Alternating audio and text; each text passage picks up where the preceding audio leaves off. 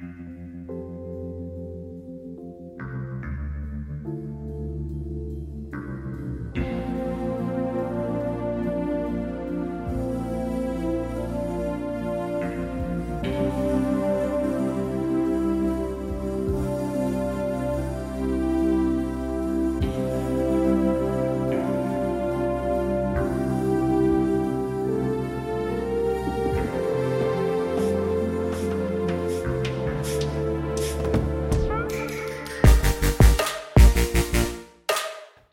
Den kritischen Filmpodcast heute mit Alexa Krieg. Hallo. Judith Niehaus. Hi.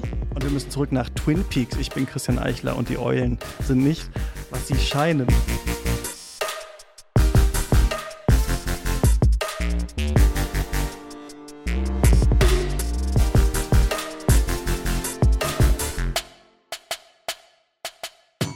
Schön, dass ihr wieder da seid. Anfang des Jahres haben wir hier bei Katz über Twin Peaks Staffel 1 miteinander gesprochen. Und ich dachte, es kommt mir länger hervor. Und es war auch länger her, weil ich glaube, wir haben die im August davor aufgezeichnet oder so. Also es sind jetzt nicht 25 Jahre seit der letzten Twin Peaks-Folge hier, aber ähm, schon über ein Jahr auf jeden Fall haben wir uns nicht mehr gesprochen zu dieser Serie. Wir hatten ja vor, mh, hm, ja, also jetzt hier keine Twin Peaks Explained Folge zu machen, in der alle Fragen geklärt werden, sondern einfach nochmal durch die Serie durchzugehen, vielleicht ein paar Leute mitzunehmen, die auch Lust haben, das aufzuholen.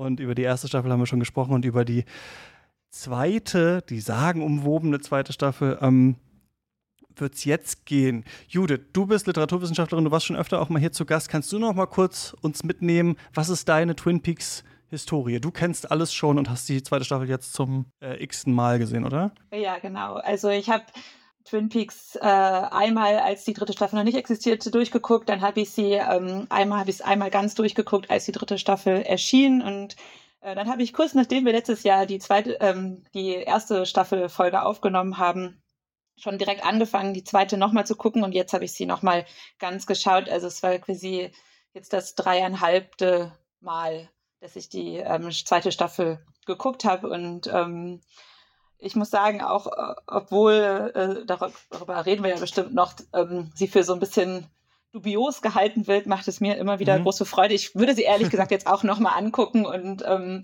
ich mag jetzt auch davon beeinflusst gewesen sein, dass ich äh, die gesamte zweite Staffel an vier Tagen auf ähm, Covid geguckt habe, aber es hat dem Ganzen keinen Abbruch getan. Ja, eignet sich vielleicht gar nicht so schlecht dafür. Ja, weiß ich nicht genau. Ähm, Alexa, du bist Kamerafrau. Wie ist es bei dir nochmal genau gewesen mit Twin Peaks? Also ich habe die erste Staffel gleich schon relativ häufig geschaut. Ich glaube drei, vier, fünf Mal oder so. Und ich glaube, das war jetzt bei der zweiten Staffel das zweite Mal, dass ich die geguckt habe. Ähm, ja, also ich glaube vielleicht, es kann sein, dass ich die bis zur Hälfte geguckt habe, aber da kommen wir wahrscheinlich auch noch dazu, warum man die bis mhm. zur Hälfte guckt und dann aufhört. Ja. Ähm, aber in voller Gänze habe ich sie jetzt erst das zweite Mal geguckt. Genau, ich habe es jetzt zum ersten Mal, nein, nicht ganz. Ich bin damals ähm, auch, also auch zehn Jahre her oder sowas, ausgestiegen nach ich glaube, so Folge 3, Staffel 2 oder so. Also noch nicht ganz, wenn es den Drop gibt. Äh, ich wusste bis jetzt nicht, wer Laura Palmer umgebracht hat. Ich habe es jetzt gelernt. Wow, war das eine krasse Szene. Ähm, und wusste aber schon, irgendwas passiert dann da. Irgendwie geht das dann seltsam weiter. Und ja, so ist es, kann ich auf jeden Fall jetzt mit Fug und Recht behaupten. Ich war jetzt auch noch mal dabei und ich finde, es ist fast so, wie es wahrscheinlich damals geguckt zu haben. Also diese zweite Staffel hat auf jeden Fall nichts von ihrer Sprengkraft in dem Sinne verloren, dass man wirklich nicht darauf vorbereitet ist, was da passiert. Also ich weiß noch, wie wir zu dritt darüber geredet haben, Twin Peaks Staffel 1 und diese erste acht Folgen und es geht um Laura Palmer und jeder hat sie irgendwie ja auch auf dem Gewissen, dieser Ort, diese ganzen Intrigen und sowas und Staffel 2, bei, bei der ich dann dachte, okay, es wird ja wahrscheinlich irgendwie so weiter darum gehen, nimmt ja so viele Abzweigungen und macht so viel Verwirrendes, dass man selber irgendwann, wenn man jetzt nochmal auf seine Notizen schaut, gar nicht mehr richtig sagen kann, ähm, was da eigentlich los war. Ähm, und ich bin deswegen jetzt auch schon sehr gespannt auf Staffel 3, weil die ja eigentlich die sein soll, die Erwartungen unterläuft und die irgendwie äh, nicht dafür sorgt, dass Dinge aufgeklärt werden und so. Und das war natürlich jetzt auch mein Gefühl mit Staffel 2. Ja, Twin Peaks ist eine Serie von äh, David Lynch und Mark Frost. Und wenn ihr davon noch nie gehört habt, dann solltet ihr die Serie erstmal schauen, dann vielleicht unsere erste Folge dazu hören. Es gibt natürlich auch ganz viele andere Podcasts äh, dazu. Wir sind hier nur einer. Und die zweite Staffel, die zerfällt in so unterschiedliche Teile. Ja, also so im ersten Teil wird eigentlich die erste Staffel weitergeführt. Also wir erfahren dann irgendwie was ist, wie geht es weiter mit diesen Ermittlungen um den Tod von Laura Palmer. Wir erfahren irgendwann, es gibt unterschiedliche Verdächtige noch. Ähm, dann erfahren wir irgendwann, wer sie umgebracht hat. Dann, nachdem dieses Mysterium aufgeklärt ist, weiß die Serie gefühlt überhaupt nicht, wo sie hin will. Und dann gibt es irgendwann so einen dritten Teil, da geht es dann um diese äh, Black Lodge und auch um die White Lodge. Und dann geht es so ein bisschen wieder in eine Richtung eigentlich, Richtung Aufklärung, bis dann halt die letzte Folge so ein mega Cliffhanger ist und so ein What the fuck Ende. Und dann haben wir dieses I see you again in 25 years und dann haben Leute eben lange gerätselt, was soll das eigentlich bedeuten. Irgendwann kam dann Firewalk with Me noch raus und dann irgendwann halt jetzt die dritte Staffel. Und wenn man sich so ein bisschen anschaut, wie waren da eigentlich die Produktionsbedingungen, dann ähm, ja, ist das auch nur so ein, so ein Graben in Reddit-Posts, wo Leute dann wiederum so erzählen, dass sie das Behind-the-Scenes-Material gesehen haben und so weiter und so fort.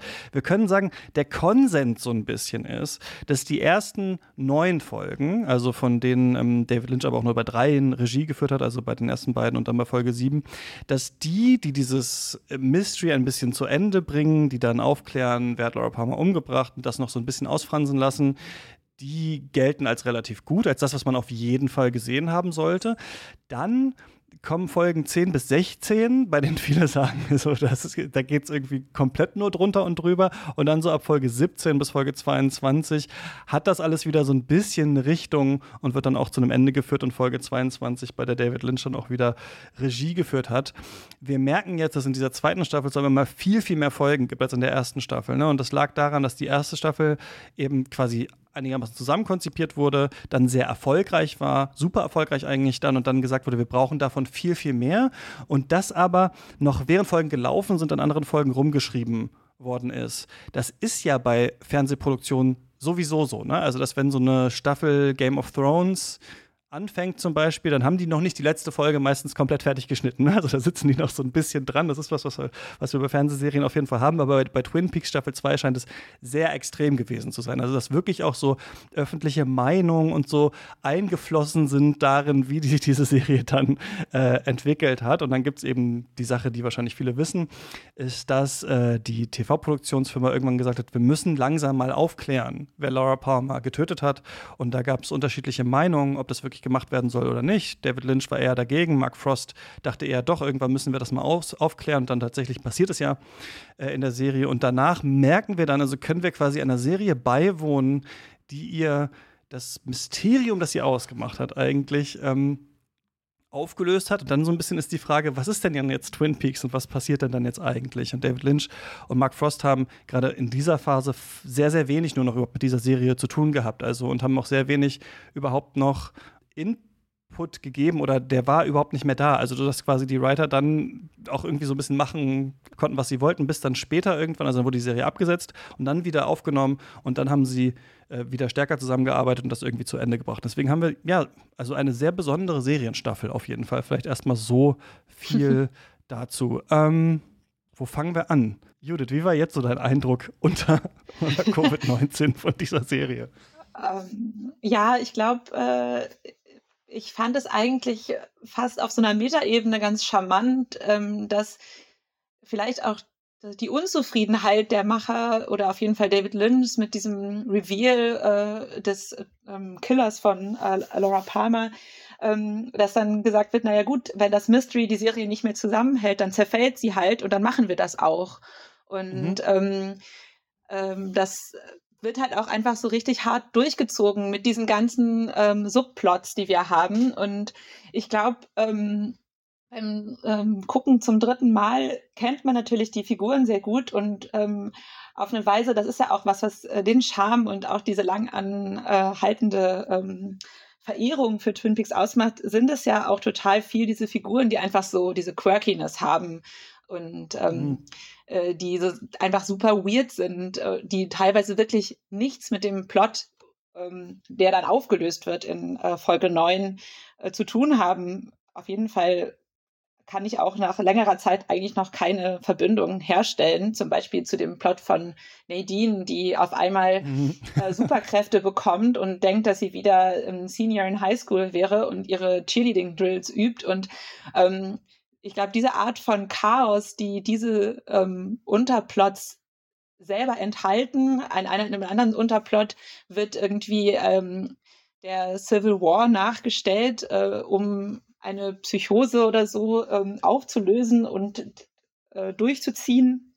Ähm, die sind so chaotisch, dass es irgendwie fast wirkt, als wären sie nur da, um zu sagen, naja gut, wenn wir halt nichts mehr haben, was es zusammenhält, dann mhm. wird es halt äh, ähm, zerfasert. Und ähm, aber eine Kleinstadt ist natürlich auch zerfasert und ähm, so funktioniert das dann eben. Das fand ich auf eine Weise dann eigentlich ganz charmant und mir macht es dann auch Freude, so ganz banal, ähm, wie glaube ich viele Twin Peaks gucken, ähm, immer mal wieder ins Double R Diner zu gehen und zu gucken, was da passiert und äh, zu schauen, ob Bobby vielleicht doch noch die Kurve kriegt und ähm, diese Art von Verhältnis zu den Figuren, die dann so ein bisschen mehr noch äh, eine eigene Storyline kriegen. Ich muss sagen, ich war, äh, ich habe den Großteil von diesem etwas zerfaserten Teil, wie Judith gerade beschrieben hat, auch einfach im Zug, im voll besetzten Zug durch Polen geschaut. Und ähm, das war irgendwie auch, glaube ich, eine Erfahrung. Da kann man sich dann, also irgendwie dadurch, dass es dann so kleinteilig ist und irgendwie mehr so wie so Miniserien in einer großen Serie wirkt, ist irgendwie dann die Konzentrationsspanne dann manchmal doch irgendwie auch schwieriger aufrechtzuerhalten. Ähm, aber ich dachte auch gerade so, also ähm, als Judith so erzählt hat, dass es ja im Grunde auch so ein bisschen ist, dass so ein, ja, es sind so Miniserien eigentlich, weil die Figuren ja auch viel mehr für sich existieren. Also ich finde, das wird gerade auch bei dem äh, Plot mit James äh, total ersichtlich, weil es ist einfach, im Grunde hat das nichts mehr mit der Serie zu tun. Es, also es fällt auch total raus, weil er plötzlich an einem ganz anderen Ort als Twin Peaks ist. Mm, ähm, das aber trotzdem irgendwie so Subgenres dann auch erzählt werden, weil es ja eigentlich eher wie so ein Film noir dann plötzlich ist. Dann hat man trotzdem so noch diese Drogenstory mit ähm, in, in dem One-Eyed Jacks oder auch so, also ähm, ja, ja, eben diese Nadine-Story, dass halt so ganz viele unterschiedliche Facetten dann auftauchen und man sich das dann irgendwie, dass plötzlich auch so ganz unterschiedliche Genres auch bedient werden. Aber in, also ich finde auch so, da, da wird irgendwie die Serie kommt ja auch irgendwie viel näher an sowas wie Gilmore Girls, wo einfach nur noch so, so diese Quirkiness von einem Ort erzählt wird. Die Serie kippt fast formal in eine Episodenserie zurück, finde ich. Also Twin Peaks ist ja eigentlich ähm, wenn das die beiden richtigen Begriffe sind. Ich nehme sie jetzt mal Episodenserie, Fortsetzungsserie.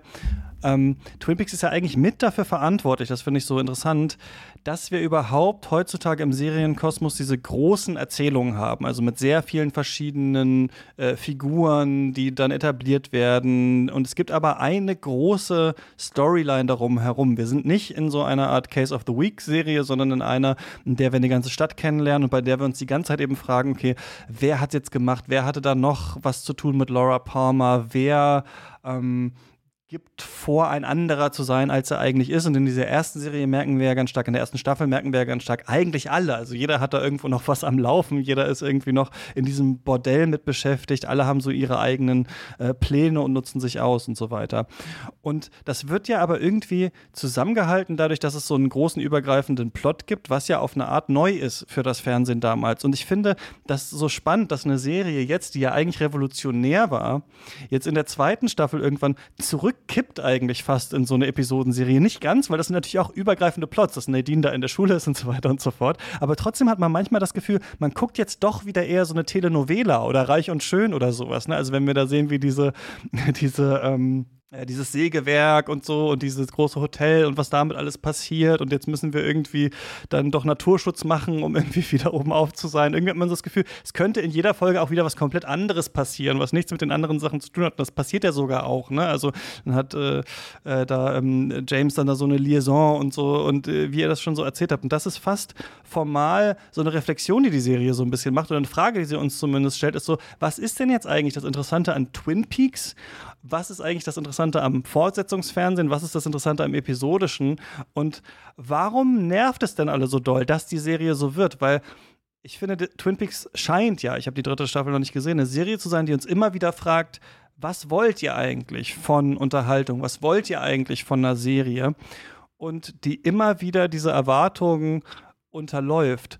Und wenn jetzt Leute sagen, die zweite Staffel ist so schlecht, weil der Mord aufgeklärt ist, würde das ja heißen, man hat es nur geschaut, um rauszufinden, wer der Mörder ist. Und das würde wiederum ja heißen, man will eigentlich nur eine Genreserie sehen. Man will gar nicht mehr irgendwie. Und das finde ich einfach spannend, einfach daran zu sehen, weil trotzdem würde ich nämlich sagen, doch, es verliert was, wenn der Mord aufgeklärt ist. Und meine Theorie dazu wäre, was verloren ist, ist, dass man sich fragt, könnte diese Person auch Laura Palmer umgebracht haben?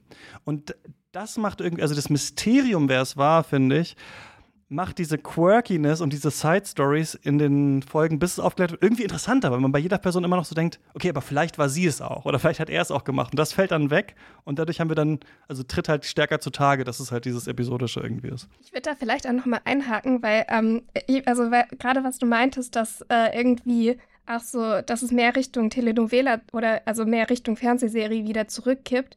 Mhm. Ähm, ich fand, also ich fand das halt, äh, bei den ersten Folgen hat man auch ähm, so in der Kameraarbeit richtig viel gemerkt, wie halt so ästhetisch irgendwie so eine Sprache entwickelt wurde. Und was ich jetzt auch ganz viel halt gelesen hatte, was durch, also was ja natürlich auch zutrifft, ist halt, dass Twin Peaks nochmal eine ganz andere Art zu erzählen ins Fernsehen gebracht hat. Also, dass eine, also sich von einer Bildsprache so ein bisschen bedient wurde, die man eigentlich mehr aus dem Kino kennt. Ähm, und so würde man halt, also hatte man zu der Zeit einfach auch noch nicht ähm, Serien produziert, dass man ähm, auch eine viel bewegtere Kamera zum Beispiel hat oder was ich, äh, mhm. was eben auch öfters vorkommt, dass einfach ein leerer Raum gefilmt wird und darüber Bedeutung generiert wird, ähm, dass einfach viel mehr ausprobiert wurde, wurde in der Erzählweise und ähm, das kippt dann tatsächlich auch ähm, nach der Aufklärung von Laura Palmers Mord, dass plötzlich wieder sehr viel standardisierter mit der Kamera gearbeitet wurde, ah. dass ähm, auch gar nicht mehr so viel ausprobiert wurde und wenn, dann wurde sich halt immer nur zurückberufen auf so bestimmte ästhetische Dinge, die bereits vorher etabliert wurden oder dann einfach nur sehr gezielt das plötzlich eingesetzt wurde. Ähm, auch sowas wie, also gerade am Anfang von der zweiten Staffel hat man es auch richtig oft, dass so mit so, ne, mit so einer sehr extremen Perspektive zum Teil gearbeitet wurde, dass man sehr untersichtig oder sehr aufsichtig ist. Mhm. Ähm, und solche Sachen, die, die gibt es dann ab diesem Punkt auch nicht mehr. Die kommt dann erst wieder gegen Ende von der Serie, dass darüber, damit experimentiert wird. Aber so größtenteils hat man da relativ standardisierte Sachen, ähm, auch sehr standardisierte Auflösungen mit Bewegungen von, ähm, ja, also sehr sehr normalisierte Bewegungen einfach, die man eher von Fernsehen kennt.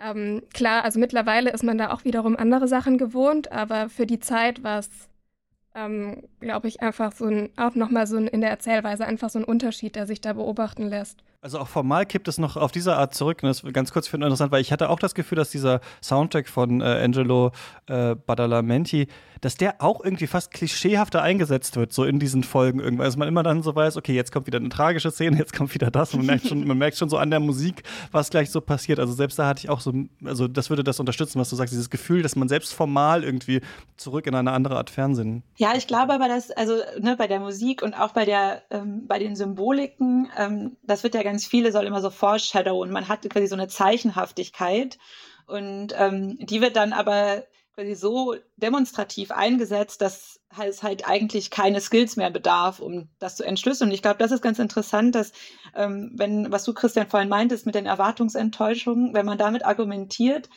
dann muss man, glaube ich, schon auch sehen, dass es ja also wirklich zur Primetime im äh, Fernsehen gesendet wurde und zwar nicht mal Kabel, sondern wirklich das Fernsehen, was in ganz Amerika lief. Und da gab es, mhm. glaube ich, zu der Zeit auch wirklich nur so drei, vier große Sender. Also es war einfach ein sehr, sehr breites Publikum, das halt an diese Soap-Operas und so gewohnt, ähm, gewöhnt war, gerichtet. Und wenn man sich dann fragt, wer wird enttäuscht, ist es natürlich erstmal, dass dieses übliche Fernsehpublikum enttäuscht wird, nämlich ähm, mhm. durch irgendwie ungewöhnliche Genre-Konstellationen, durch diese Mischung, ist das jetzt eine Ensemble-Serie oder eine Episodenserie oder ähm, wie geht man damit um?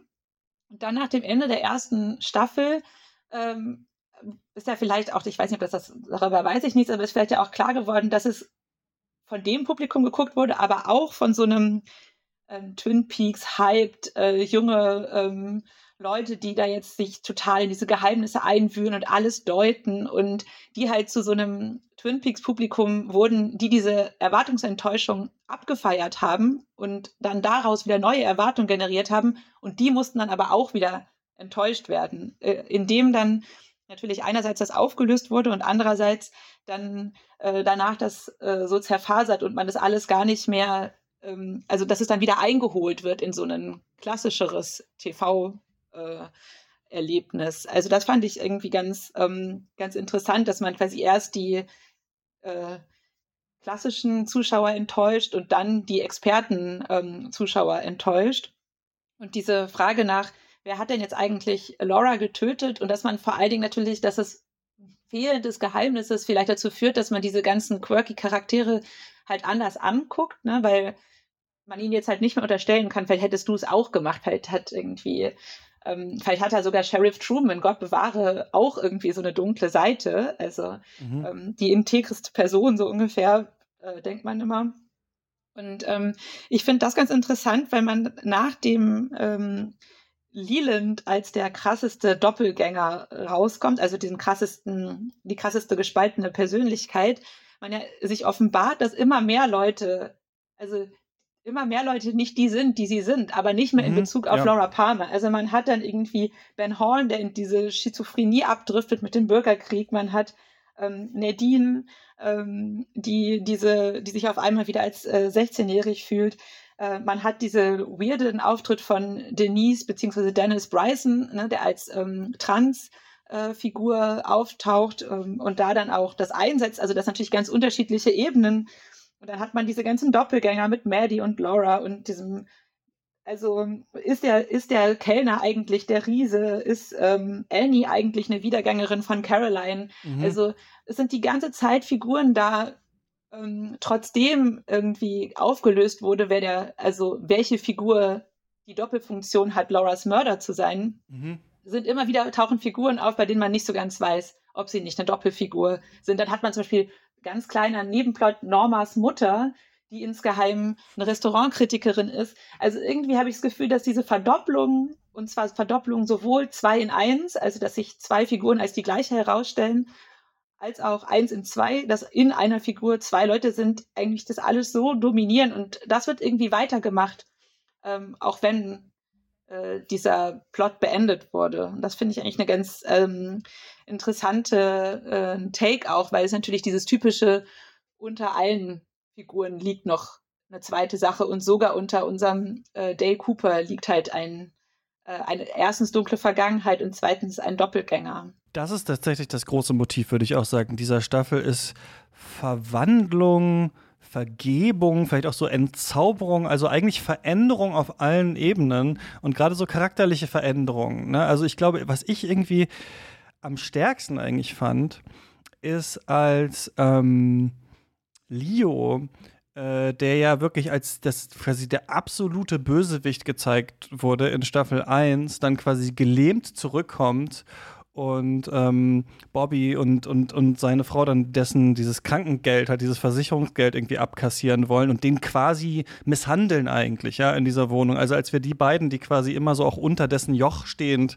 äh, gesehen haben, auf einmal so als also so perfide Figuren fast gezeichnet werden, dass wir für Leo fast Mitleid bekommen, obwohl der natürlich ähm, dann später ja auch aufwacht und äh, man kein richtiges Mitleid für den hat. Aber das finde ich ist fast in allen Figuren. Also, dass äh, Major Briggs zum Beispiel auf einmal seine zärtliche Seite zeigt, dass wir bei äh, Cooper auf einmal denken: Moment mal, ist der so der äh, Held in strahlender Rüstung oder nicht? Also, wir haben hier ganz viele Umkehrungen und normalerweise, und deswegen finde ich das irgendwie so witzig hier, ist das ja was, was einen immer nervt in Serien, wenn so in Staffel 6, 7 oder sowas sind Leute auf einmal völlig anders, als sie ursprünglich waren, weil man irgendwas Neues erzählen muss. Und das passiert bei Twin Peaks so früh schon, finde ich, dass man Figuren gar nicht wiedererkennt und sich irgendwie ja nichts sicher sein kann, außer dieser, wie du sagst, dieser Doppelgestalt und dieser Veränderung, die hier überall ist. Ja, ich glaube, dass halt dieses ähm, äh, äh, Fortsetzen ähm, einfach als, als Thema einfach so dominant ist, dass es halt irgendwie fortsetzen und ersetzen vielleicht, ne? Also dass man Leute irgendwie durch ihre Doppelgänger ersetzt, durch irgendwie andere Figuren, ähm, dass das einfach äh, ein, ein sehr wichtiger Bestandteil ist und dass man da, wenn man, also ich verstehe, dass man das für sie als irgendwie billigen Move sehen kann, einfach als Verlängerung, aber ich finde, da drin kann man es auch als Take einfach zu dieser Frage, naja, wenn es immer weitergehen muss, dann muss ja auch irgendwas passieren. Also ähm, wenn ihr jetzt noch 22 Folgen wollt, aber nach neun Folgen nicht das Mysterium aufgelöst haben sollen, what else? ich finde halt, die Serie die ganze Zeit wirft halt so diese Frage auf, was ist eigentlich Twin Peaks und was wollen wir jetzt eigentlich von dieser Serie? Und ähm, wenn man weiß, was die Produktionsgeschichte ist, also wie drunter und drüber das auch war, wie man mal, also ist es nicht so, dass Bob auch, der wurde doch irgendwie am Set entdeckt, dann der Schauspieler, oder? War der nicht irgendwie Kameramann das oder sowas und dann spielt er auf einmal so eine, wie war das? Der äh, Setdesigner war das, glaube ich. Ah, okay. Also wir wissen ja quasi, und das finde ich halt so witzig, also folgendes finde ich witzig. Wir wissen ja, dass bei Twin Peaks viel improvisiert wurde, dass viel auch mal reingeschrieben wurde, wenn es gerade gepasst hat, dass auch Sachen, die irgendwie nicht gepasst haben, also wie zum Beispiel ähm, äh, Kyle MacLachlan, also der Dale Cooper-Darsteller, war doch mit der, glaube ich, ähm, der Darstellerin von Shelley, glaube ich, zusammen dann tatsächlich und die wollten dann, sie wollte dann nicht, dass er eine neue Beziehung, glaube ich, anfängt in der Serie oder sowas. Also es gibt auch diese ganzen Sachen so, deswegen merken wir ja, dass so die Realität immer wieder in die Fiktion hier mit reindriftet. Also wir spontane Sachen haben, wir ähm, andere Sachen haben, die das Studio zum Beispiel vorschreibt, dann wieder Dinge, die die Darsteller nicht wollen. Also wir sehen hier, finde ich, an Twin Peaks auch, was wir, glaube ich, manchmal vergessen bei Fernsehserien, dass Fernsehserien halt im Gegensatz zu einem Film tatsächlich ja mit so Aktion und Reaktion arbeiten. Manchmal fast wie so ein Theaterstück, ne? Wenn Leute im Theater, ein Schauspieler da wissen, okay, irgendwas kommt besonders gut an, dann kann man das nochmal auf die Spitze treiben. Und hier haben die ja die ganze Zeit so ihren Gradmesser in verschiedenen Lagern und gucken immer, was kommt gut an, was können wir irgendwie ändern. Und dadurch wissen wir aber, dass Twin Peaks natürlich irgendwie gemacht ist, dass viel auch spontan ist und dass es nicht so diesen, darauf will ich hinaus, einen großen Masterplan gab von Anfang an, wie genau das jetzt aussehen muss. Und dadurch, finde ich, wird dieses Zerfaserte halt auch so ein bisschen klarer äh, an der Serie, dass halt auch immer einfach Dinge ausprobiert werden und auf einmal sind Lynch und Frost weg und dann müssen es halt andere weitermachen. Dann kommen die wieder zurück und sagen, wir machen es jetzt so. Und deswegen finde ich, ähm, Judith, du hast gesagt, man kann das quasi auch so ein bisschen abtun als, naja, also diese Verwandlungsthematik zum Beispiel, die jetzt hier drin ist, das war ja nicht von vornherein geplant. Ne? Also von Lynch und Frost zu sagen, ja, und in der zweiten Hälfte von Staffel 2 werden dann alle nochmal andere. Aber es ist jetzt eben so. Und das kann man halt trotzdem als irgendwie fruchtbares Experiment auf jeden Fall sehen, was hier stattgefunden hat. Ich muss aber sagen, bei mir hat diese Verkultung des Ganzen nicht so verfangen. Also ich habe das gesehen und ich fand das nicht immer so interessant, wie das hier gemacht wurde und hänge auch nicht so stark an den Figuren und es ist für mich auch nicht so eine krasse Hangout-Serie oder sowas. Also ich habe das so interessiert und kritisch geschaut, aber ich habe auch das Gefühl, dass Twin Peaks immer so droht, in dies, ins absolute Abgekulte zu kippen. Und dass Leute halt sagen, ja, das ist halt alles irgendwie genial oder cool oder dann, haha, dann ist das mit Nadine so und dass man einfach die Sache so nimmt, für was sie ist und alles einfach cool findet, weil es ist halt irgendwie Lynch und es ist halt irgendwie Twin Peaks.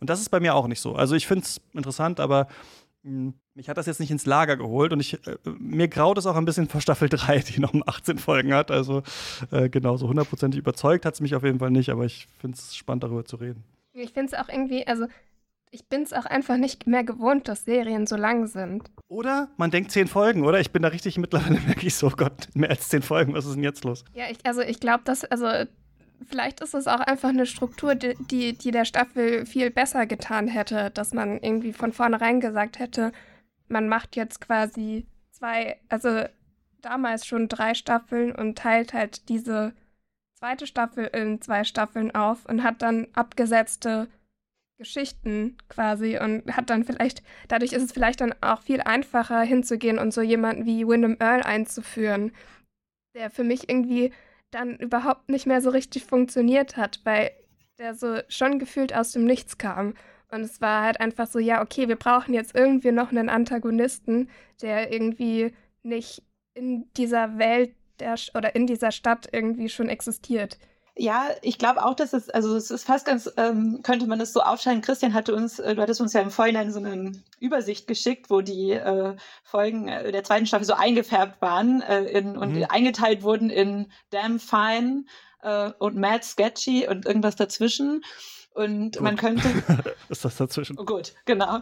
Und äh, ich finde auch das, was Alexa gerade gesagt hat, dass man das so aufteilen könnte in die ersten ähm, neun Folgen, die halt Staffel 1 fortsetzen. Und man muss ja sagen, Ja. ähm, das hast du am Anfang so ein bisschen, bist du da so drüber weggegangen, Christian, dass also Staffel 1 mit einem krassen Cliffhanger endet und ähm, Staffel 2 jetzt auch wieder mit einem krassen Cliffhanger endet. Äh, äh, das man da irgendwie, also ich konnte tatsächlich, nachdem wir Staffel 1 geguckt haben, gar nicht, nicht nochmal Staffel 2 gucken, obwohl ich schon alles wusste, was darin passiert. Ich musste irgendwie diese drei Schüsse, die Cooper am Ende von Staffel ähm, 1 bekommt, irgendwie auflösen.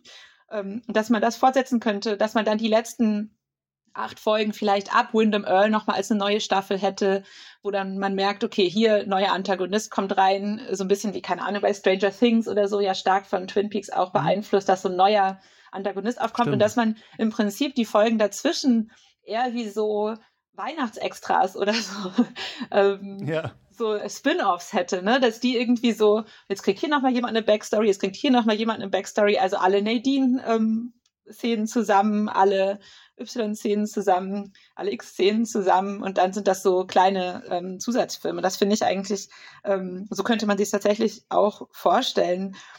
Ich fand aber vor allen Dingen das, was du mit dem in die Welt reinragen äh, gesagt hast, schon auch ganz interessant, weil vielleicht kannst du, Alexa, da auch noch mehr zu sagen.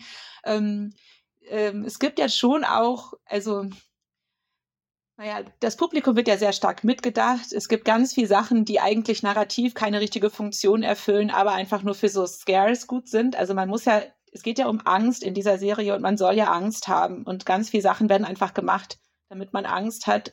Ähm, es gibt diese Traumsequenzen, die so ein bisschen gefilmt sind, als sollten es auch Traumsequenzen des Albträume des Publikums werden. Es ist einfach so richtig viel Albtraum-Material. Ähm, Mhm.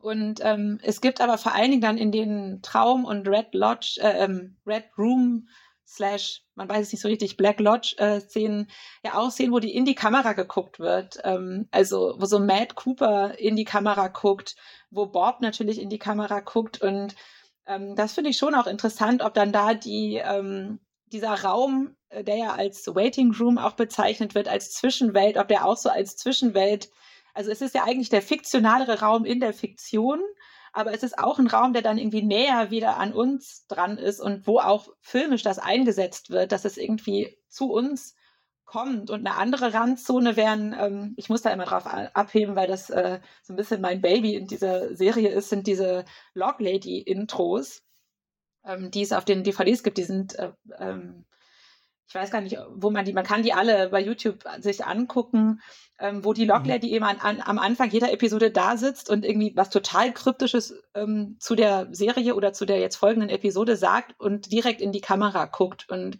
ähm, die halt auch als Grenzfigur in der Serie, auch als Grenzfigur zum Publikum auftaucht. Und das finde ich ganz interessante Berührungspunkte, auch filmisch, ähm, die auch da nochmal so was anderes ausprobieren ähm, äh, die vielleicht auch kontrastieren damit, dass natürlich die echte Welt überhaupt nicht in Twin Peaks reinragt. Ne? Also was politisch zu der Zeit los war, I don't know. Ja. Das kommt nicht ja, in Twin Peaks hatte, vor. Ja, ich hatte da tatsächlich auch ähm, irgendwie auch so ein Essay zu gefunden, wo es auch so ein bisschen darum ging, dass die Black Lodge so als eine Art Kinoraum irgendwie auch dargestellt wird. Und da waren so ein paar Punkte, die sie so rausgenommen haben. Zum einen eben diese, dieses Strobolicht, das äh, so ein bisschen Leinwandflackern darstellt. Mm, Aber auch so generell einfach diese Inszenierung von dem Raum. Ja, die Vorhänge, ne? Ja, Also- einerseits das. Und dann aber halt auch, dass ähm, so sehr, also so filmästhetische Mittel da so sehr herausgestellt verwendet werden. Also sowas wie der Schnitt, der dann ganz oft dazu also dazu führt, dass irgendwas mysterisch, also mystisches passiert eben, dass dann einerseits Leute auftauchen und verschwinden allein über den Schnitt, ähm, was ja dann natürlich in der Realität nicht so passiert ist. Ähm, und dass sich sowas wie die Kaffeetasse oder so, ähm, dass sich das eben über den Schnitt verändert. Und das war wohl auch so, ein, so eine generelle Prämisse in der Arbeit an der Serie, dass man eben hingeht, dass alle Effekte, die irgendwie zu dieser Mystik irgendwie hinführen, dass das alles Effekte sind, die über die Kamera funktionieren oder den Schnitt, ähm, dass quasi wenn irgendwie die Realität beeinflusst werden soll, dass es dann zum Beispiel über eine veränderte Framerate passiert oder dass man eben äh, Dinge in Zeitlupe abspielt, ähm, dass man mit dem Licht arbeitet, äh, dass der Schnitt irgendwie eine wichtige Rolle spielt. Ähm, das wirklich nur in ganz, ganz vereinzelten Fällen, und das ist ja auch gar nicht bei der Black Lodge der Fall, sondern ähm, bei anderen ähm, Ausschnitten, dass da mit Special Effects im Rahmen, wie es halt in den 90ern möglich irgendwie gearbeitet wurde.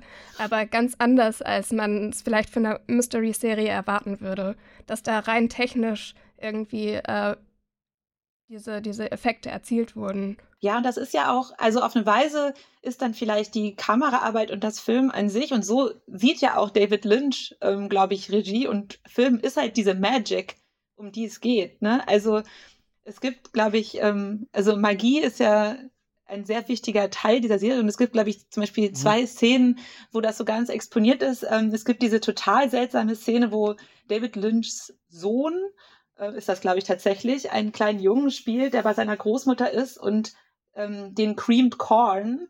Auch das wird so getan, als wäre das irgendein Symbol, aber was diese Symbole sein sollen, mhm. sind in erster Linie Symbol. Also ich glaube, es geht weniger darum, was sie bedeuten, als dass sie ein Symbol sind, ähm, wegzaubert. Und ähm, seine Großmutter sagt, ähm, mein, mein Enkelsohn ähm, übt sich in Magie.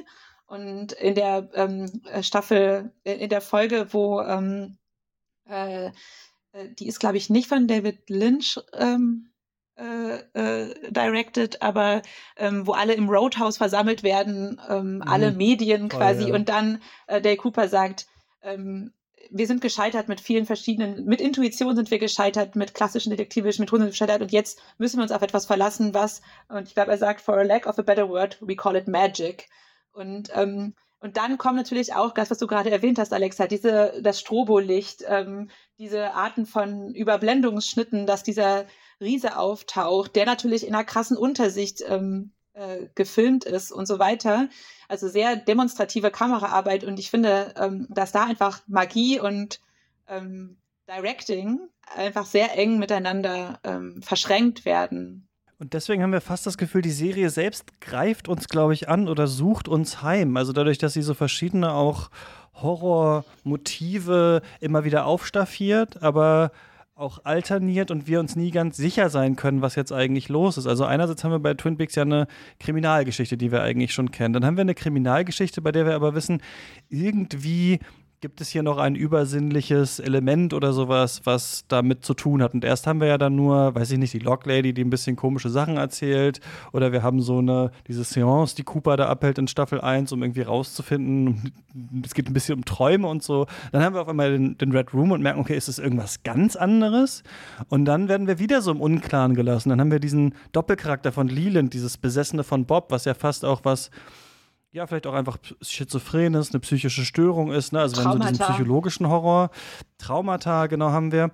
Und das Witzige finde ich, dass das, wonach die Leute lechzen, also das, was sie wollen, wo sie sagen, Twin Peaks ist nicht mehr Twin Peaks, jetzt wird es aber wieder Twin Peaks. Das sind dann diese Szenen, in denen, in denen wir diese Leland Bob Doppelung haben, ne? Also der Mord dann an Laura Palmers Cousine, was für eine tolle Szene irgendwie, ne? So eins der Highlights der Serie, würde ich sagen, wo der immer wieder so hin und her wechselt und ähm, wir also wirklich so eine, so eine große Angst verspüren. Auch natürlich die Angst, dass, ne, könnte ein Familienangehöriger selber das tun, ne? könnte man zwei Seelen in sich haben, was, was, was schlummert unter der Oberfläche, ja eh ein Thema, was wir in David Lynchs Kino viel haben.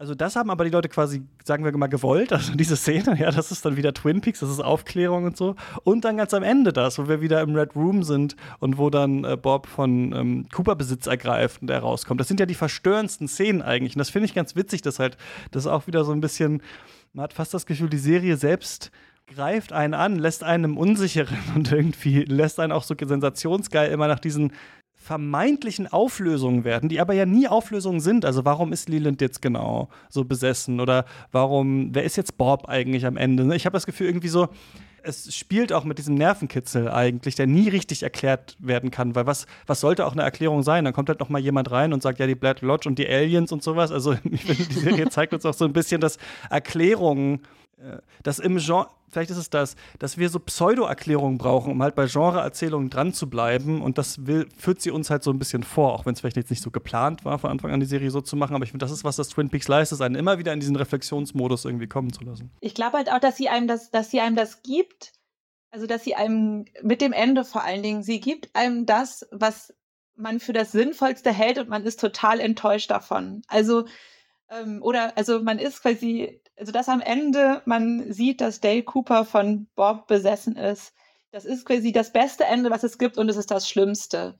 Ähm, also mich hat das und dass man dann ähm, aber auch immer geliebt. wieder darauf. Ich so, ah, ja, ich habe auch, ich habe ich ist natürlich, es ist genau das Richtige, aber es ist so, ähm, es, es hat mich auf jeden Fall schon auf beim ersten Mal völlig zerstört. Ähm, und äh, ähm, auch wie das dann in Staffel 3 weitergeführt wird, ähm, das hat mir vor allen Dingen dann ganz viel, glaube ich, gezeigt, ähm, wie ich selber äh, Erwartungen habe und Wünsche an diese Serie und die dann ähm, mir so vorgeführt werden. Und ich finde das besonders interessant, also dass ich natürlich dieses ganze Mystery so spannend finde und auch diese Horrorszene und dass Lynch so krass mit Angst arbeitet, mit unserer Angst, mit der Angst der Figuren.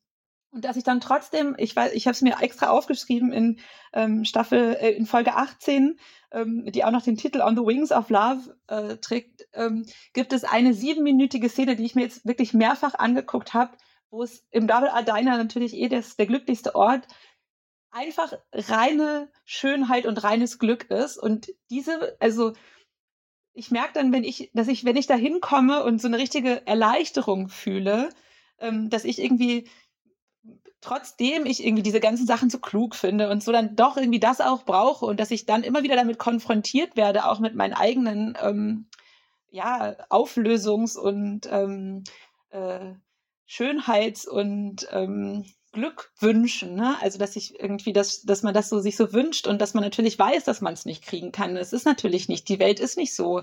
Und trotzdem ist diese Szene, wo Shelley auf einmal ähm, von äh, Gordon Cole äh, verstanden werden kann und Dale Cooper einen Witz über Pinguine in Taxidos äh, erzählt, irgendwie äh, so schön, dass einem fast das Herz zerreißt. Also ich bin daher jetzt wissen äh, sehr äh, ähm, mich hat das sehr stark affiziert, aber ich finde diese, diese Kontrast von Erwartung und Enttäuschung, von Schönheit und von Grausamkeit ähm, Finde ich wirklich einfach total krass in dieser Serie. Die Serie hat einen großen Hang zum Aufrecht, äh, Aufrichtigen, finde ich immer. Dann, wenn doch mal wieder irgendwie gesungen wird, zusammengesessen wird, Emotionen zugelassen werden. Also ich finde auch, dass man zwischenzeitlich das tatsächlich auch, auch spürt, ja, und dass sie natürlich damit, genau damit spielen. Ja, Aufrichtigkeit ist natürlich auch, glaube ich, ein Take, der das ähm, oder ein, äh, ein Aspekt, der das äh, ganz stark in so einer, da kenne ich mich nicht so gut aus, aber in so einem Kontext von, ist das hier alles irgendwie postmoderne Prestige, Zitat, ähm, äh, oder wird da wirklich noch was ernst gemeint? Also ähm, wie sich das halt zu so einer Beliebigkeit auch ähm, der Bedeutung, wie sich sich dazu verhält. Und ich finde, dass es ein bisschen halt ähm, zu kurz greift zu sagen, naja, Bedeutung und klare Auflösung verweigert uns Lynch, weil postmoderne Beliebigkeit so ungefähr, so ist es ja nicht, ne? Mhm. Sondern es wird ja ganz viel, also Bedeutung und Zeichen sind ganz zentral. Ähm, und dass es sich aber, dass sie dann trotzdem immer wieder so wegbröckeln ähm, und es irgendwie so eine äh, ja, Bedeutungslosigkeit gibt, ähm, das ist was, worunter gelitten wird. Das ist nicht, ähm, worunter aufrichtig auch gelitten wird. Ähm, das finde ich äh, schon ganz, ganz wichtig.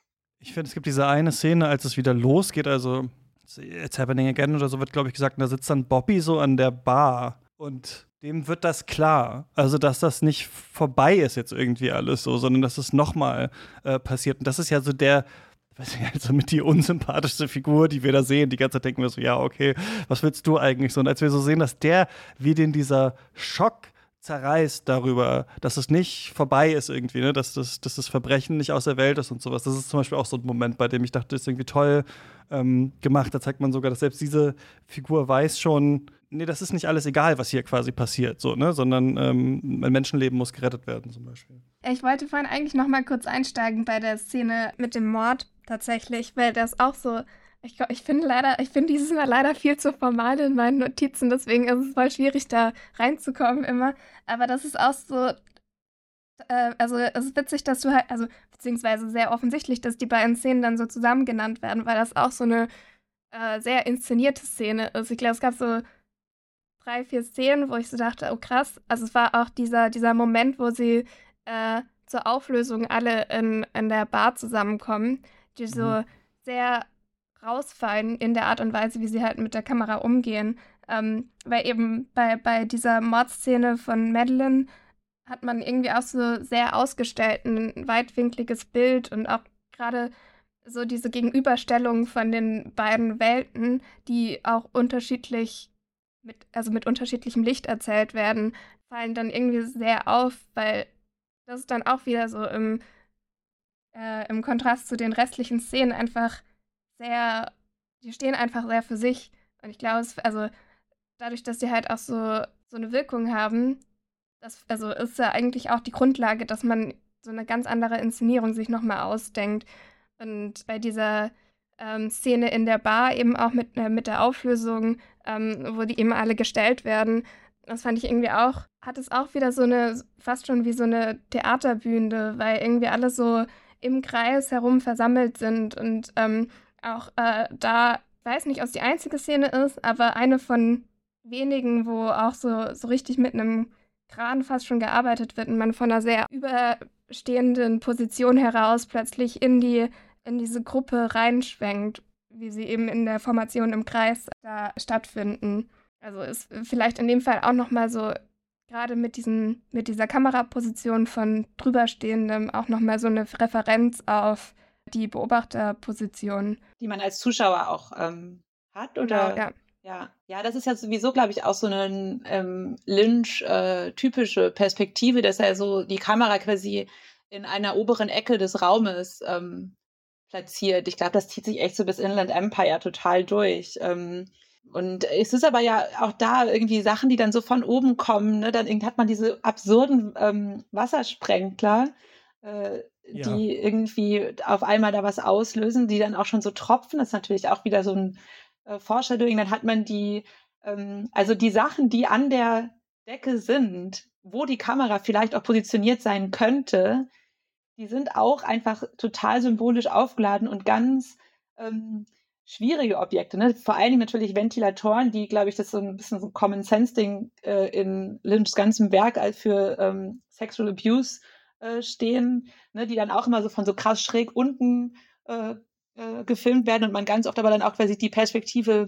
von oben wieder hat, also die wie, wie Schuss gegen Schuss.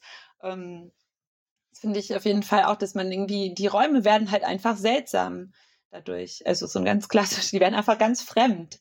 Dabei sind sie einem so vertraut. Ja, diese Szene, als Leland dann da quasi von Bob äh, getötet wird und dann da in diesem in diesem Meer eigentlich da liegt, ne, aus diesen, aus diesen Sprenglern, das fand ich auch richtig beeindruckend. Stimmt, es stechen ein paar Szenen so richtig stark raus, die dann ganz anders sind als der Rest. Du hast gerade Sexual Abuse kurz angesprochen. Was ist mit diesem krass ich weiß nicht, misogynen Unterton, das sind nicht mal Untertöne, sondern so Offensichtlichkeiten in dieser Serie, die so stark überhand nehmen in der zweiten Staffel. Also bis dahin, dass es am Ende so ein äh, Beauty-Pageant gibt und alle da mitmachen und so. Und also es ging ja schon auch um ja, das Patriarchat und diese Ausbeutung, dass wir haben da in der letzten Folge drüber geredet, dass immer irgendwo so ein Mann nochmal an der Tür quasi steht, an dem man vorbei muss und sowas. Also das konnte man ja schon als Kommentar lesen. Aber wenn jetzt in dieser Staffel das doch so stark überhand nimmt und sogar David Lynch selbst in die Serie kommt, um so eine junge Darstellerin dann nochmal zu küssen und so,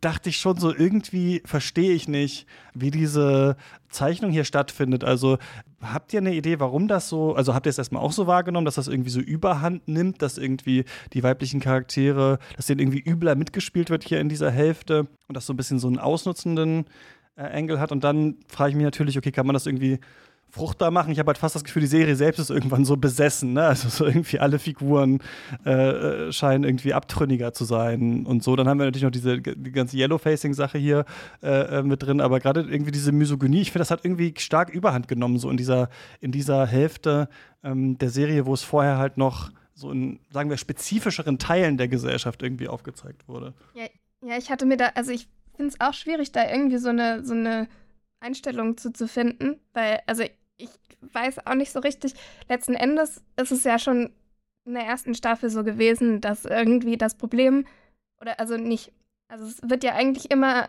so dargestellt, dass die Frauen leiden. Und ich weiß auch nicht so richtig, also ich, ich habe mich, hab mich immer gefragt, ob das nicht sogar so eine besondere Herausstellung einfach davon ist, ähm, ob man das nicht so lesen kann, dass eben gerade diese, diese Rollen irgendwie, dass so, dass, dass die eben so dargestellt werden, dass das eigentlich schon so eine Persiflage drauf ist, weil es einfach so extrem überzeichnet zum Teil auch ist. Und auch dieser, dieser Schönheitswettbewerb, den im Grunde ja auch niemand so richtig ernst nimmt. So, also von meinem Gefühl her, ich weiß nicht, vielleicht habt ihr das anders wahrgenommen, sondern es war halt einfach so, ja, das macht man halt jetzt einfach so. Und es gibt irgendwie gar nicht mhm. so eine, so eine, so eine tiefgehende Begründung, warum die Frauen sich so verhalten sondern es ist einfach so, ja, das macht man so. Und trotzdem wird irgendwie deutlich, dass sie sehr drunter leiden.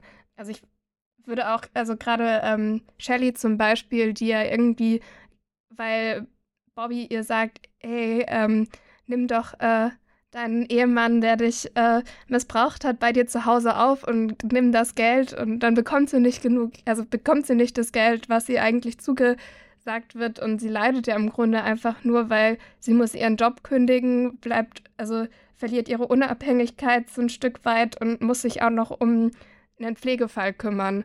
Und das war ja im Grunde auch nicht ihre Motivation, aber es wird einfach so, also ich habe das Gefühl, dass es so sehr irgendwie im Zentrum dieser Serie dann manchmal steht, dass es eigentlich fast schon ein, ein Schritt drüber ist, dass, also ja, dass, dass ich eigentlich das eher als Überzeichnung lesen würde. Das würde ich auch sehen. Also ich habe auch damit so ein bisschen gestruggelt und ähm, ich meine, ich äh, stelle mich jetzt hier in diesem Podcast ja sowieso schon als die Person äh, raus, äh, der man Twin Peaks einfach nicht schlecht reden kann. Aber ähm, ähm ich finde, dass äh, es wirklich schon auch eine Weise demonstriert, wie diese ganzen Frauen einfach als Projektionsflächen für irgendwelche männliche Begehren ähm, dienen. Ne? Also man hat ja sogar dann Audrey, die mit einer Maske ganz knapp äh, der Vergewaltigung oder durch ihren Vater entgeht, als sie da in dem Bordell ist. Dann hat man natürlich diese ganzen namenlosen Frauen in diesem Bordell. Dann hat man ähm, äh, genau, was gerade Alexa gesagt hat, Shelley, die von einer ähm, abusive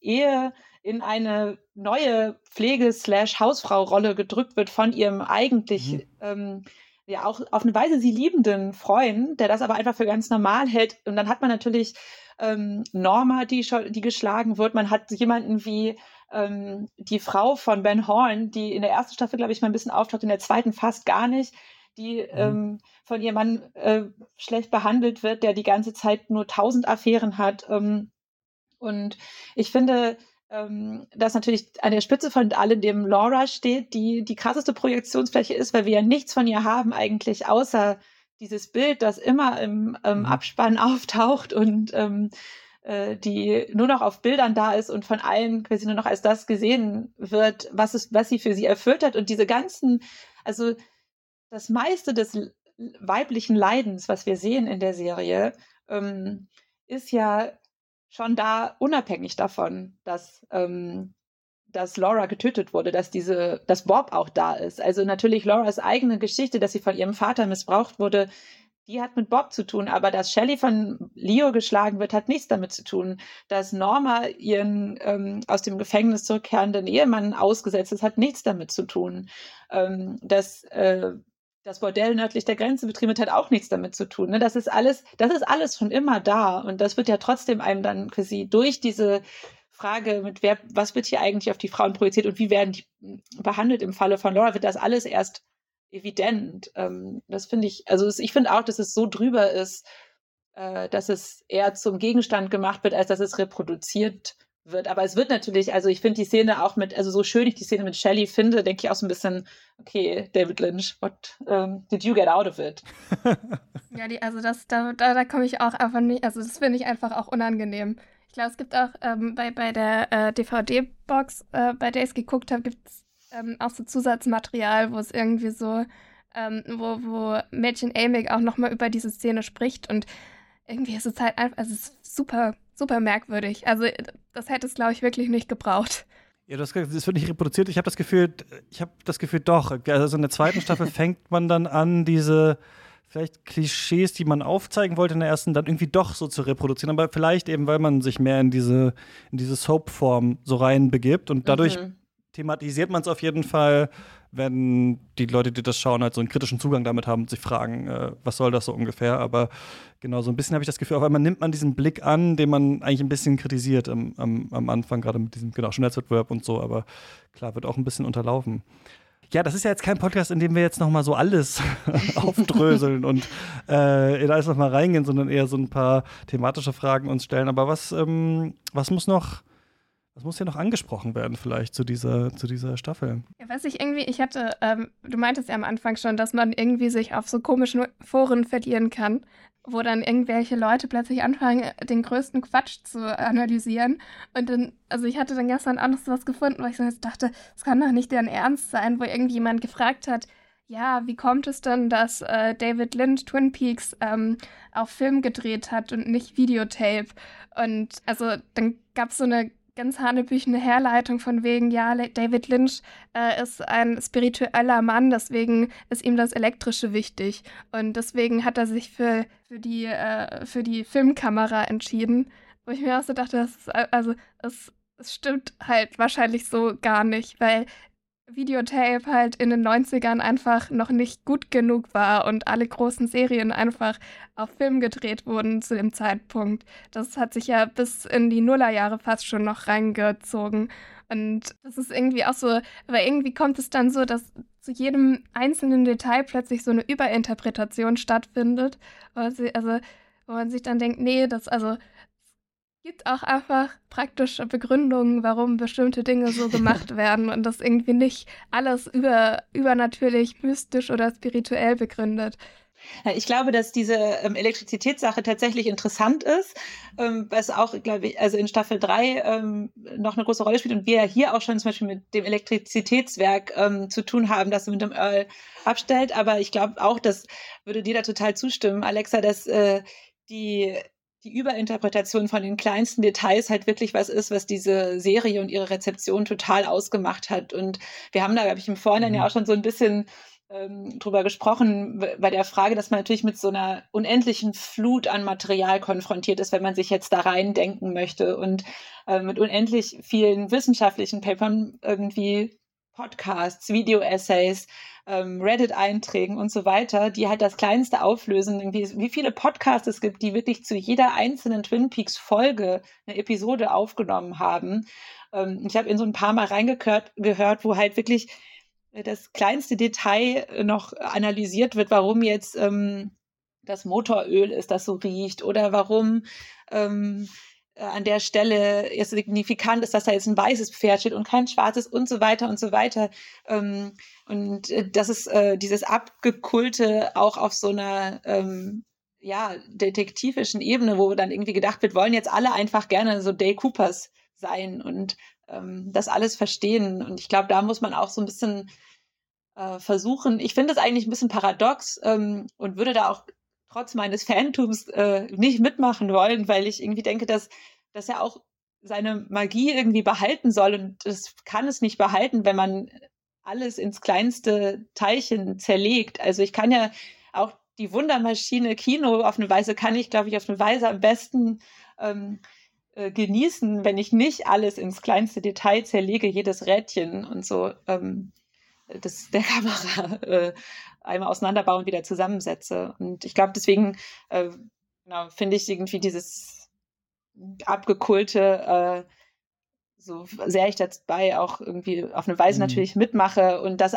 jedes, dass die ganzen Paper zu so disparaten kleinsten Sachen sind über Essen in Twin Peaks und über Kommunikationsmittel in Twin Peaks. Alles total interessant, aber auf eine Weise ähm, äh, kriegt man natürlich damit die Essenz dieser Serie nicht zu fassen. Ja, man hat das Gefühl, es gibt ganz viel Kleinteiliges auf einer Seite und dann, also was eher ins Abkulten geht, in der Richtung, dass man einfach recapt und bespricht, was da passiert ist und ob man das witzig findet oder nicht. Und dann gibt es diese andere Seite, für die alles ein Rätsel ist, das aufgelöst werden muss, für das alles irgendwie zusammenhängt. Und da gibt es auch, ich habe es immer noch nicht geguckt, dieses da mehrere, mehrstündige Video für irgendwie ganz Twin Peaks dann wohl erklärt wird, haben wir uns, glaube ich, in der letzten Folge auch schon so ein bisschen äh, drüber lustig gemacht. Und das ist dann irgendwie so die andere Seite. Und offensichtlich sind das natürlich alles einfach Interpretationen, mit denen man an eine Sache rangeht. Und Menschen können halt Muster finden. Und wenn man ein bestimmtes Maß anlegt, dann wird man da auch in dem Sinne irgendwas rausfinden. Und das macht natürlich äh, sicherlich Sinn, das zu tun. Also zu sagen, was hat Essen hier für eine Bedeutung? Und das hängt ja dann auch nicht unbedingt damit zusammen, äh, wenn wir so ein bisschen von der Autorentheorie auch abweichen, was ja bei Twin Peaks sicherlich auch angebracht ist, weil es nicht eine Person halt gemacht hat, dass es ein bisschen egal ist, ob das intendiert war oder nicht. Nur weil bei Twin Peaks, finde ich, halt so offensichtlich ist, dass nicht alles, was hier abgebildet ist, zu 100% quasi einem Masterplan folgt, finde ich es gerade da so witzig, dass man dann doch so stark versucht, alles zusammenzubringen. Weil gerade diese Serie irgendwie, finde ich, so ein bisschen zeigt, dass das hier halt nicht möglich ist. Und ich glaube nicht unbedingt, dass das heißt, dann ist es halt nur ein Gefühl oder sowas, das wir ähm, jetzt spüren sollen, sondern man kann dann schon sich überlegen, was sind so die thematischen Strömungen, was passiert inhaltlich, was ist mit Medialität. Also ich finde, da kann man halt, haben wir auch viel gemacht, sehr viel drüber reden. Wie ist das aufgebaut? Wie widerspricht es sich und so. Aber ähm, genau, ich glaube, ich bin auch recht uninteressiert an einer großen, allumschließenden Erklärung, weil es doch irgendwie auch so, also selbst die Schocker und die Auflöseszenen bisher halt auch auch so ein bisschen klar sind, also was sie machen wollen. Okay, hier geht es dann halt um, um eine gespaltene Persönlichkeit, da geht es jetzt wieder eher um so einen tieferen Horror, hier geht es jetzt wieder um was Gesellschaftliches und so. Also ich finde, es ist dann doch, auch wenn es so kompliziert ist, dann doch in Teilen dann nicht so schwer zu lesen eigentlich, was, was jetzt hier für ein Reiz quasi angesprochen werden soll. Aber Deswegen macht es trotzdem so viel Spaß, darüber zu reden. Und ich kann mir echt die dritte Staffel nicht vorstellen. Also, wenn ich nur weiß, dann wird es noch verrückter. Also, dann, ich bin mal gespannt, ja, was dann da. Ich bin auch richtig gespannt. So ich habe die, auch, hab die ja auch noch nicht gesehen. Ich freue mich richtig, sie nochmal zu gucken. Habt ihr noch ein paar Sachen irgendwie so, weiß ich nicht, auf der Liste, die jetzt ges noch gesagt werden müssen, wo wir noch bei, bei Twin Peaks Staffel 2 sind? Ich mochte diesen Botaniker, der irgendwann eingeführt wird. Also so ein paar, ich weiß nicht, wie es euch da ging, ein paar Figuren, die eingeführt werden, sind irgendwie fast Klone von Leuten, die es schon gibt. Wir haben da ja schon drüber geredet, die kann man auch fast gar nicht mehr so ganz auseinanderhalten und sowas. Aber den fand ich zum Beispiel irgendwie sehr interessant. Da war aber noch nicht der Mord ganz, äh, ganz, ganz aufgeklärt zum Beispiel. Ich fand, was mit Major Briggs irgendwie passiert, irgendwie sehr interessant. So diese ganze, ganze Alien-Geschichte. Also, dass wir das auch noch mit reinnehmen quasi, die Außerirdischen, was ja auch so ein typisches Horror-Trope ist zum Beispiel. Das fand ich irgendwie auch noch ganz ganz spannend. Und ich kann sagen, ich verstehe jetzt die Faszination für The Leftovers, diese Serie, die ich gar nicht mochte, als ich die gesehen habe. Ich verstehe jetzt so ein bisschen, also na, mit dieser disparaten Natur von Twin Peaks, wie wiederum andere Medien das ähm, übernommen haben oder so. Ich spiele auch gerade Alan Wake 2, das ist ja auch, und der erste Teil auch sehr stark von Twin Peaks so äh, inspiriert. Und da war mir die Tonalität zum Beispiel irgendwie so ein bisschen sauer aufgestoßen, weil ich dachte, die nehmen das irgendwie alles gar nicht ernst, was hier passiert, diese okkulten Morde. Und dann habe ich jetzt Twin Peaks Staffel 2 gesehen. Ach so, okay, jetzt verstehe ich es. Ja, ich weiß, warum die das alles nicht so, nicht so ernst nehmen. Habt ihr was, was ihr noch äh, sagen wollt zu Staffel 2? Ich weiß nicht, wenn du jetzt gerade bei neuen Figuren bist, wie geht das, wie ging das euch? Weil ich kann zum Beispiel mit Ellie überhaupt nichts anfangen. Ich finde, mhm. die bleibt die ganze Zeit einfach so ein bisschen blass und es geht halt einfach nur darum, einen alternativen Love Interest für Cooper noch einführen zu können. Weil ich wollte vorher nicht einlenken, aber er war zu dem Zeitpunkt mit der Schauspielerin von Donna zusammen. Die wiederum hatte einen Konflikt mit der äh, Schauspielerin von Audrey und deswegen ähm, war das dann eben so, dass die kein, richtigen, kein richtiges Pärchen wurden. Und also angeblich halt auch wegen der, äh, oder scheinbar auch wegen der Altersdifferenz der Spielfiguren. Ähm, aber ja, also das, deswegen hat man dann irgendwie eine Alternative gesucht und ich finde, es hat überhaupt nicht funktioniert für mich. Ich finde eigentlich auf eine Weise, dadurch, dass sie ja, ähm, also auf eine, ich finde auch, dass es sehr plötzlich aus dem Nichts kommt und dass irgendwie, wenn man jetzt über sowas wie Chemistry gehen will, wir sind ja, es ist ja eine halbe Soap Opera, ähm, dann ist die auf jeden Fall nicht so stark da wie bei Audrey und ähm, Cooper. Ähm, aber ich finde, narrativ erfüllt sie das dann doch wieder ganz gut, weil man ja merkt, dass sie irgendwie vor allen Dingen ein Doppelgänger von Caroline sein soll, die uns total unzugänglich bleibt. Und weil man ähm, merkt, dass sie halt auch da wieder ne, eine Projektionsfigur äh, ist. Und irgendwie auf diese Weise äh, ähm, halt da reingebracht wird in die Geschichte. Und ich finde, dass sie auf, dass sie blass bleibt, ähm, dass sie halt auch nur das ähm, Blank Face ist, was Wyndham Earl noch auf seine, Herzkö auf seine Herzkönigin draufkleben kann. Also ähm, ich finde, äh, es wäre fast komisch gewesen, wenn es eine Figur aus dem Kosmos gewesen wäre, die, ähm, die jetzt an der Stelle dann die Herzkönigin geworden wäre. Ja, was mir vielleicht auch gerade noch einfällt, weil ich bin gerade im Kopf auch noch die ganzen anderen Figu weiblichen Figuren vom Schönheitswettbewerb durchgegangen, wo ich tatsächlich zustimmen würde, dass es wirklich ins Misogyne irgendwie abdriftet ist. Äh, die, ähm, ja, das sagt auch relativ viel Lena. aus, dass ich ihren Namen nicht kenne, aber die, ähm, die, Lena, glaube ah, ich, ja, heißt sie. ja, ja. Genau, die, Die unbedingt Rothaarige. gewinnen möchte.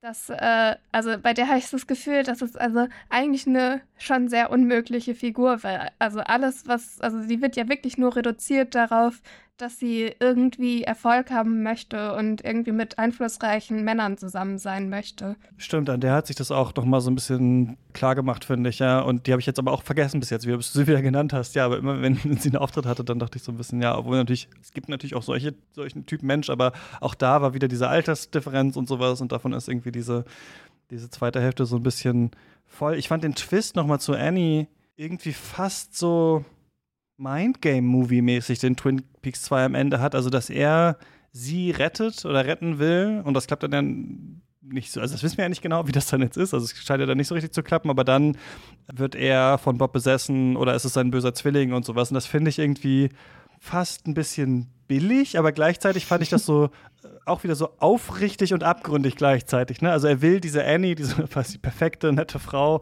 retten und deswegen wird er jetzt zum bösen Agent Cooper, aber die Serie macht dann auch nicht weiter. Ne? Also da, das, ich, das finde ich, das fand ich für mich so ein perfektes Cliffhanger-Ende, bei dem ich jetzt dachte, ich muss jetzt nicht eine nächste Staffel sehen, wie Agent Cooper jetzt alle da umbringt in der Stadt oder sowas. Ich finde das eigentlich als Effektende irgendwie theatralisch und gruselig und einen guten Rausschmeißer und ja, bin jetzt natürlich gespannt äh, was sie dann draus gemacht haben. Aber wir müssen erst dann noch Firewalk with Me machen, ne? Und äh, Ja, ich glaube, das ist auch The echt ganz spannend. Pieces oder was? Ja.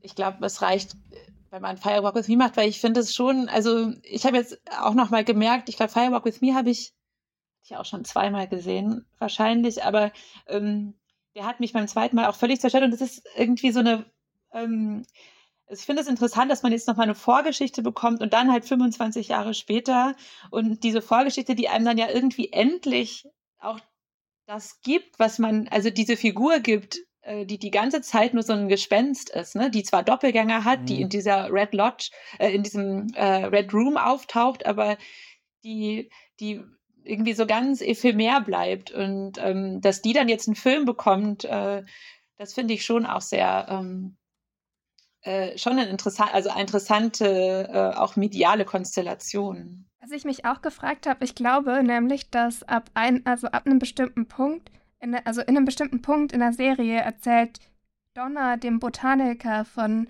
irgendwie so einem Abend, wo sie mit äh, Laura ausgegangen ist. Und das ist schon eigentlich, also du hast es jetzt noch nicht gesehen, Christian, aber also schon auch ein Bezug auf die, die, die eine Szene aus dem Film, oder? Ich glaube, da müssen wir dann äh, drauf zurückkommen, wenn Ja. wir den Film alle gesehen haben oder alle alle, recently ich- gesehen haben. Aber Ja. genau, ich glaube, man hat äh, auf jeden Fall so viele lose Fäden, dass man in verschiedene Richtungen anknüpfen kann. Und das ist jetzt aber was gut, dass du es nochmal angesprochen hast, ähm, Judith, was mich irgendwie nervt und an Twin Peaks und wo ich auch das Gefühl habe, die Serie entweder will die mich damit nerven oder will quasi einen regulären Zuschauer damit locken, aber mich nervt sowas eigentlich, ist, dass eigentlich die Figuren immer zu viel Zeit bekommen. Also ich merke so, als die noch alle so ein bisschen Abziehbilder waren in Staffel 1, das mochte ich eigentlich am liebsten, als ich jetzt gesehen habe, also wie viele Stunden ich jetzt verbringen musste mit Nadine zum Beispiel oder so, weil ich so dachte, es hätte vielleicht gereicht, so ein bisschen. Also ich fand eigentlich gerade dieses abziehbildhafte, äh, statuettenhafte, was die irgendwie alle hatten in Staffel 1 gut. Und jetzt in, in Staffel 2 war für mich so eine richtige Erfahrung, wo ich dachte, okay, jetzt nerven mich echt alle. Also ich kann eigentlich niemanden mehr von denen so richtig leiden. Das hat jetzt Staffel 2 irgendwie geschafft. Und nur Laura Palmer gibt es ja für mich noch, wo ich denke, okay, die haben sie noch nicht jetzt komplett auserzählt. Und die kriegt jetzt einen eigenen Film. Also für mich geht eigentlich hier so eine gewisse Art Grauen weiter, wo Figuren, von denen ich äh, noch nicht so viel weiß, aber wenn ich das Gefühl habe, okay, die sollen halt einen bestimmten Zweck erfüllen, halt immer weiter auserzählt werden. Dadurch hat Twin Peaks auch so ein bisschen diese Prequel-Logik, die wir heutzutage und Sequel-Logik, die wir so ein bisschen haben. Also verdeutlicht die eigentlich schon in diesen in dieser zweiten Staffel und eventuell auch in Firewalk with Me, weiß ich nicht. Äh, soll ja sehr gut sein, der Film habe ich noch nicht gesehen, aber ähm, mir graut es ein bisschen davor, jetzt noch zwei Stunden mit Laura Palmer äh, verbringen zu müssen. Aber wahrscheinlich ist es anders, als man sich vorstellt und wir werden viel zu diskutieren haben. Bestimmt. Gut, dann danke ich euch sehr, dass ihr ähm, mit mir über diese Serie gesprochen habt. Ich bin sehr froh, dass ich das gesehen habe. Also währenddessen nicht so toll, aber jetzt, wo es durch ist, kann ich sagen, ja, Twin Peaks Staffel 2, ich war dabei. Und dann, ich glaube, wir brauchen nicht so lange, um über Fire Walk With Me zu sprechen, weil das sind ja keine 22 Folgen, sondern es ist nur ein Film. Also äh, wir versuchen mal, uns ranzuhalten, oder? Und relativ zeitnah äh, nochmal einzutauchen. Ja, ich bin auf jeden Fall hyped. Super. Dann ähm, vielen Dank euch beiden für eure Zeit und äh, genau, wir hören uns dann beim nächsten Mal wieder. Macht's gut. Ciao. Tschüss.